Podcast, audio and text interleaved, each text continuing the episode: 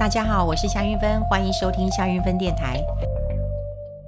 好，今天有一件事情要跟大家来做一个分享，就是退休族那么在跟金管会喊话，说拜托拜托，你要开放啊，这个储蓄险啊，现在银行定存利息这么低，都趴到地上去了，只有零点八，你可不可以拜托你啊，开放一下这个储蓄险？那过去有保障。好、哦，这个收益是两趴，那么退休族对于这两趴其实是呃流口水的，很期待的，所以他们讲说可不可以再开放保证两趴的储蓄险？当然，金管会主委黄天木回答了，他说我不鼓励这种保证型的一个保单。好，诶，这一点我倒是呃蛮替这个黄天木加分的哈，因为表示他是有 guts 的。那当然呢，为什么大家要这么期待？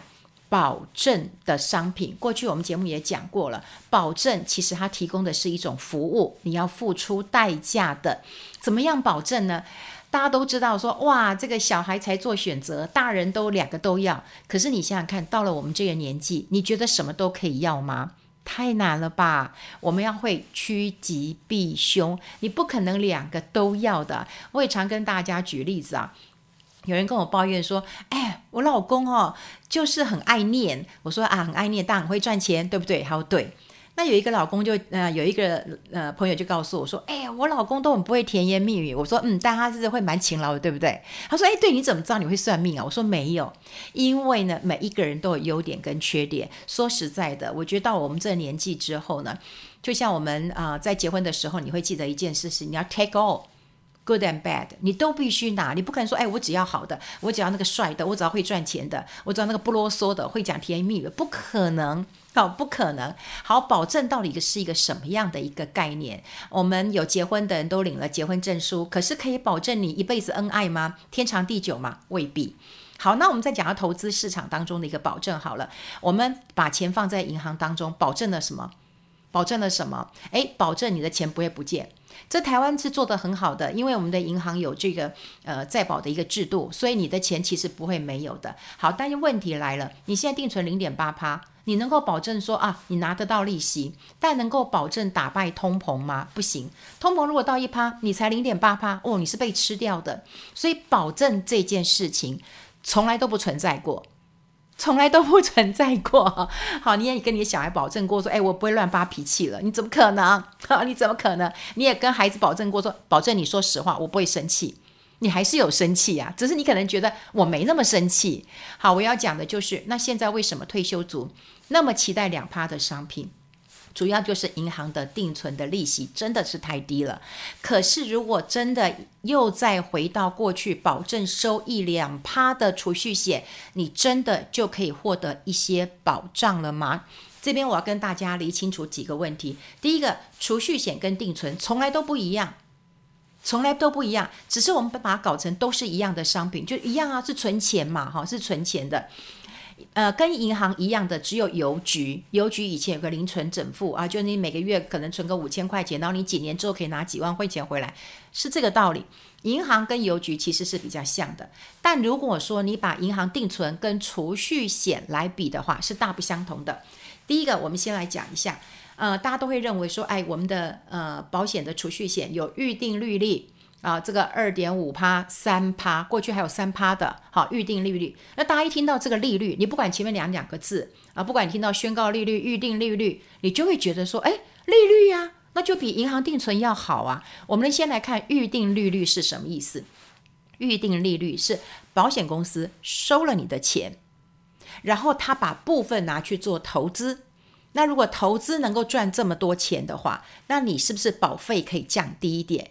也就是说，保险公司收了你十块钱，然后呢，他用这个假设了哈，他用这个十块钱可以去帮你赚到两块钱的话，那你是不是就不用缴到十块钱，你缴八块就可以了？好，因为它可以帮你再赚到那另外两块。所以当预定利率越高的时候，你的保费可以降低一点。那一样。预定利率现在很低呀，好，因为现在就是大家都觉得你现在不管是定存或者是一些固定收益的产品，它没有那么好赚了。预定利率如果下降的话，哎，你的保费就要高一点。好，所以预定利率从来就不是报酬率。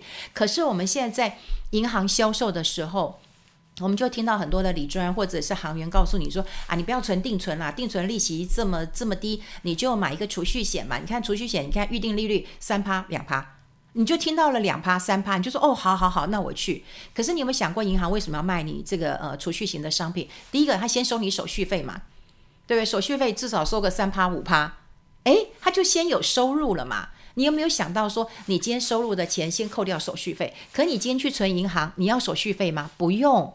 不用，更何况预定利率就不是你的报酬率，这一点你是要搞清楚的。好，那另外的呃第二个问题就是，储蓄险跟你的定存是不一样的，起码在解约的时候就会很不一样。不管你的理专或保险呃从业人员怎么跟你讲，它就是不一样。第一个，你在银行定存，你要解约可以，你的利息打八折，就这么简单，每一个人都知道。你去卖问菜市场的阿嬷，她都知道。可是，如果你的储蓄险要解约的话，麻烦你要看一下，你要看一下，因为呢，在给你的这个呃保单当中都有告诉你，那一栏就是解约金是多少。我曾经有朋友，那么他买了这个六年的储蓄险，那一年是要缴四百万，嗯，他很有钱的，好，过去我举举过他的例子，可是他解约的话要损失两百万。他曾经也找找过我说：“哎，你跟我去客诉一下，怎么会发生这样的事情？”我说：“你客诉不了，因为第一个你硕士毕业，第二个人家白纸黑字有告诉你解约金是多少的。那大家也知道说，为什么我的钱拿不回来？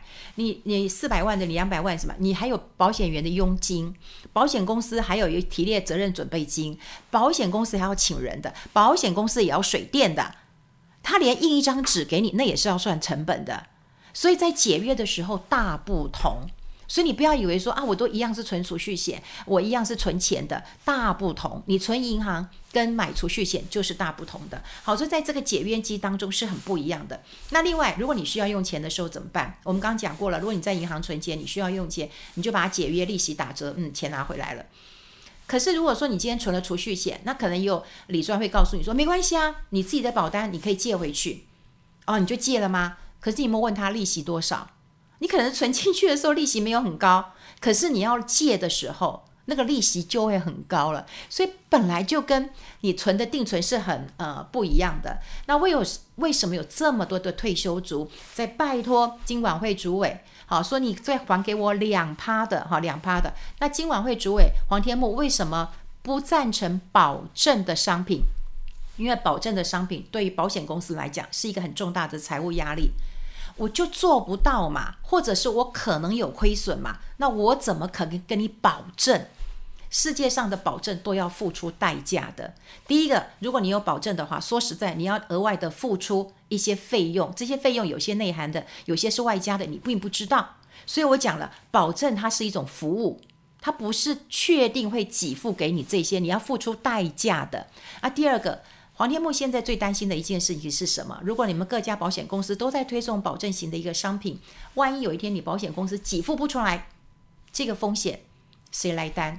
其实全世界都知道没有保证这件事情，所以在国际的一个理监趋势当中，如果你有保证，我一定要理监你，我一定要监督你，你怎么保证？你怎么保证？好，所以大家不要期待说啊，一定要有一个保证的商品，你比较心安理得。你所付出的成本，你所付出的代价，你都没有想过。好，接下来我们来看两趴很伟大吗？记不记得我们教过了七二法则？七二法则就是七十二除以你的报酬率等于本金翻一倍的时间。假设你现在期待你的退休金是两趴，好，七十二除以二，三十六年，三十六年你的本金翻一倍。你觉得报酬率很高吗？你觉得很高吗？三十六年，可是如果你按部就班去投资，我们讲过了，你找一个五趴六趴的工具，你十年可以翻一倍。可是你现在三十六年翻一倍，如果你现在只有一百万，你三十六年之后变两百万，你这钱是够的吗？我一直觉得在台湾有很多人的钱都是卡在保险当中，大家会认为它是一个最安全、最稳当的工具。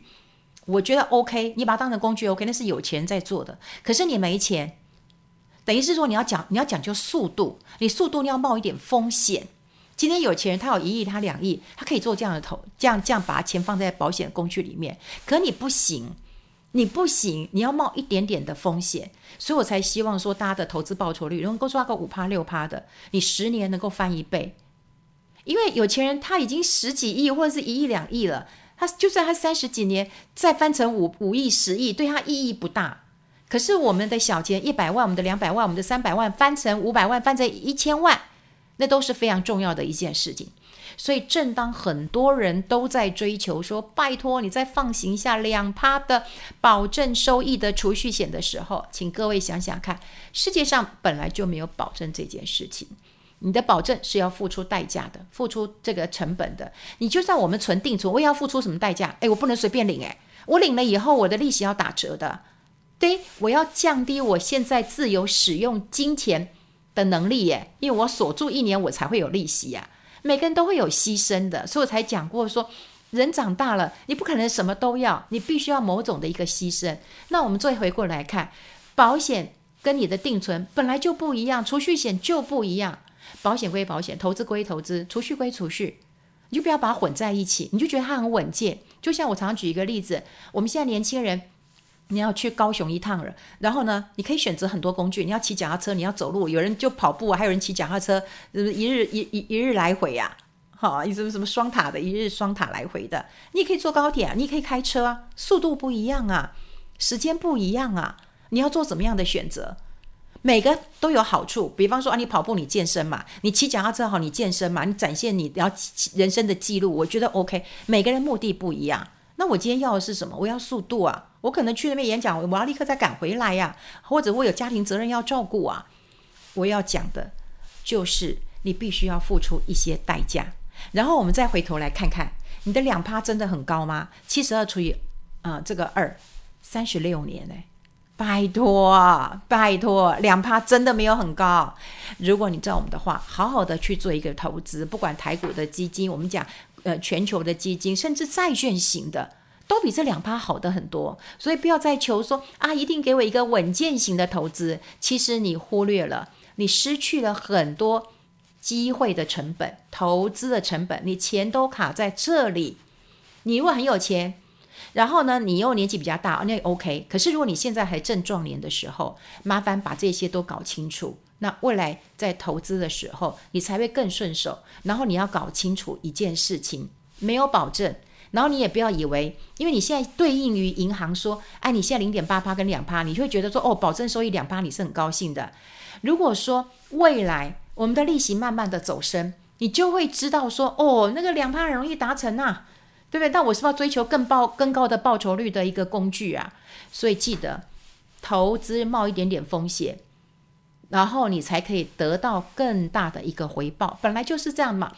投资风险跟我们的报酬是一体两面的。如果你不想冒风险，就想哦，那你慢慢走，慢慢走哦，你就用走路吧，最没有风险哦。那你左看右看，你可能从那边走到高雄，你该走好几天，那也 OK，那也 OK。可是如果对很多人急着要退休，急着要去累积一笔钱的时候，你眼巴巴的看着政府说拜托你开放。黄天牧是有价值的，它是不开放的，因为世界上本来就没有保证的一个一个一个商品的，所以请大家稍微留意一下。这样的一个啊、新闻，我今天很急着跟大家讲，就是希望大家知道，没有什么保证的商品，保证商品真的是要付出代价的。我们已经活到这个年纪了，你就会知道说，哎，天下无极厚薄能厚，哎，你只要选择一样是对你自己最有利的。然后你不要因为说现在利息很低，你觉得两趴很高兴了。其实现在你至少要选个五六趴的。在去年我赚的基金，大概都二三十趴起跳的。那你想想看，你在累积退休金或累积子女亏呃这个。呃，教育基金或者说你买房基金都会稍微快一点，不要眼巴巴的只看这两趴了。好，今天跟大家分享在这边，我们下次再见喽，拜拜。